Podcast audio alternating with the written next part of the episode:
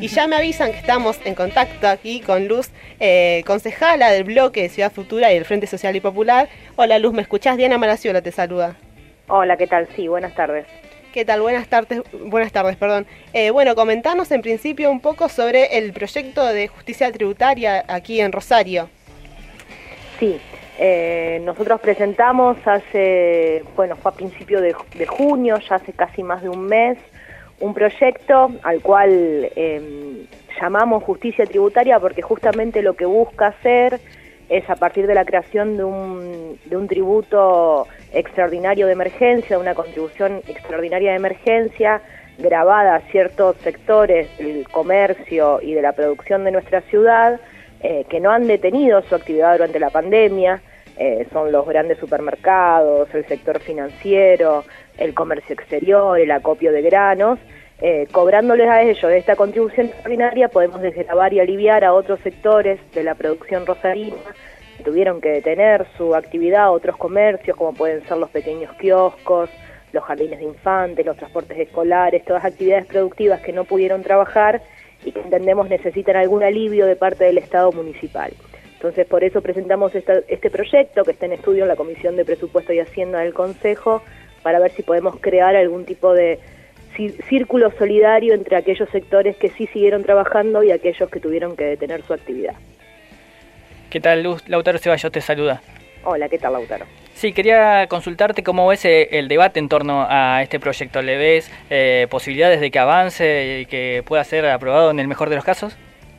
Mira, estamos a la espera de una respuesta de Hacienda del Poder Ejecutivo eh, que nos pidió, nos pidieron los, los concejales oficialistas de la comisión esta consulta previo despacho para ver qué impacto tenía en lo que se iba a juntar de, en concepto de DREI de este año. Nosotros el único dato que tenemos es que la municipalidad proyectaba recaudar 7 mil millones de pesos en concepto de DREI en el 2020. Sabemos que esto no va a ser así porque, bueno, dado la crisis, muchos sectores no van a poder cumplir con las obligaciones hacia el municipio.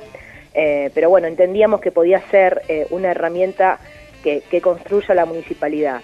La pequeña discusión que se dio en la comisión viró en torno a si es competencia del Estado municipal crear este tipo de contribuciones, eh, si no sería de alguna manera un impuesto encubierto, pero bueno, entendemos que es una definición política. Este tipo de herramientas ya se construyeron en algunas otras localidades de la Argentina, desde los gobiernos municipales, eh, por ejemplo, hay un caso en Villa Martelli, eh, que es provincia de Buenos Aires, donde se creó un tributo eh, a aquellos propietarios de más, de más de 50 hectáreas, que se judicializó e igualmente la justicia falló a favor del municipio porque entendemos que estamos en un momento de emergencia y alguien va a tener que, poder asistir a aquellos sectores que tuvieron que frenar por cuestiones de salubridad su actividad productiva. Entendemos que si el Estado municipal solo tiene que hacerse cargo sin pensar de dónde recauda, es peligroso, porque en este momento se necesitan partidas extraordinarias para cuestiones de salud, para cuestiones de asistencia alimentaria. Entendemos que hay ciertos sectores de la, de la sociedad que, que siguieron recaudando. Nos acordábamos también cuando presentamos este proyecto que la semana anterior al aislamiento se decía que los grandes supermercados habían vendido casi como una Navidad y Año Nuevo en pleno marzo, ¿no?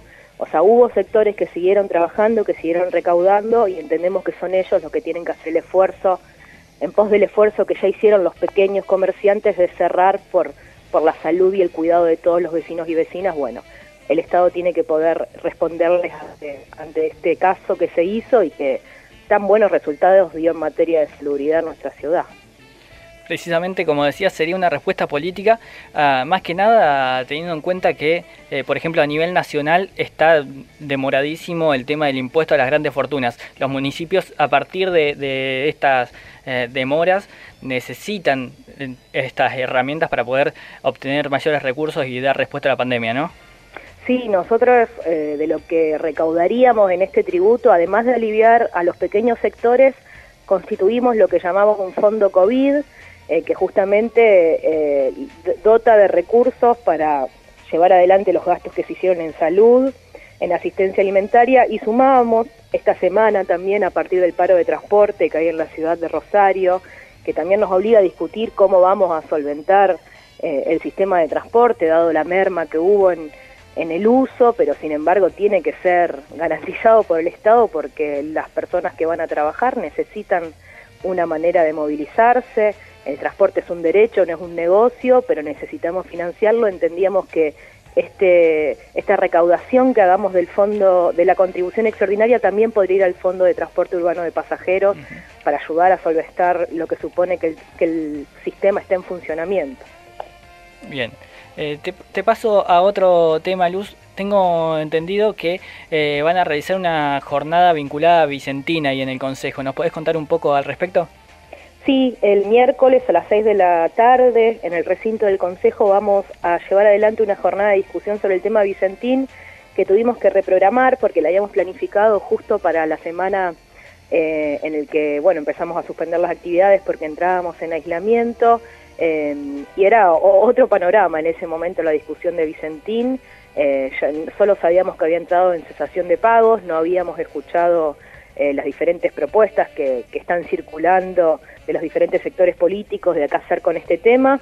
Así que justamente este miércoles la idea es que podamos discutir, que podamos hablar eh, sobre las soluciones que necesitamos también desde la ciudad de Rosario que, que se atiendan sobre el tema de Vicentín, porque Vicentín forma parte eh, del, paisaje eh, de nuestra ciudad, ya que ah, forma parte de una de las empresas concesionarias del puerto de nuestra ciudad, de la terminal Puerto Rosario, junto a una empresa chilena, la empresa Vicentín, eh, tienen la mayoría de las acciones y entendemos que el futuro de esa empresa está ligado también al futuro de los rosarinos y de todos los santafesinos, como sabemos. Es, fundamental que el Estado tome cartas en el asunto, que no perdamos eh, los santafesinos y santafesinas el patrimonio eh, que, tiene la, la, empresa Vicentín, cultural, simbólico y concreto para, para la vida económica de nuestra provincia.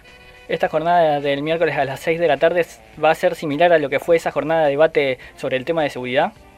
Así es, más o menos es lo que hicimos con mafias y democracias. La idea es que haya una lista de oradores que ya está previamente armada. Va, a participar Claudio Lozano, va a participar Carlos del Fradie, va a participar eh, Pedro Peretti, van a participar eh, desde aceiteros, bueno, otros concejales y diputados y diputadas de la provincia. Eh, la idea es que poder escuchar diferentes voces sobre este tema eh, para aportar a una solución. Bien, eh, la última, al menos de mi parte, Luz, quería consultarte sobre este, este debate que se armó en torno a las designaciones al frente del Banco Municipal. ¿Cuál es tu postura al respecto? Sí, mira, la licitación, la licitación, la propuesta del directorio del Banco Municipal es potestad del intendente, llegó al Consejo de Rosario hace una semana eh, y estuvimos evaluando las diferentes posibilidades. Eh, entendíamos que, que ninguno de estas, de estas personas propuestas sería quienes nosotros propondríamos en el caso de, tener esa responsabilidad, eh, pero bueno, quisimos discutir no los nombres, sino la política que se va a llevar adelante desde el banco y pusimos sobre la, la mesa de discusión poder pensar algún área y alguna línea de crédito que pueda ayudar al pequeño comercio y, a la pequeña empresa de la ciudad de Rosario que en este momento lo está necesitando y en pos de eso vamos a empezar a trabajar. Luz, te agradezco muchísimo esta comunicación. Bueno, gracias a ustedes. Un abrazo grande. Hasta luego. Ahí escuchábamos a Luz Arazagoitia, eh, concejala de aquí de la ciudad de Rosario por el bloque de Ciudad Futura y el Frente Social y Popular sobre esta semana y estos últimos tiempos movidos aquí en la ciudad de Rosario. Quédate ahí que ya seguimos en el mundo al revés.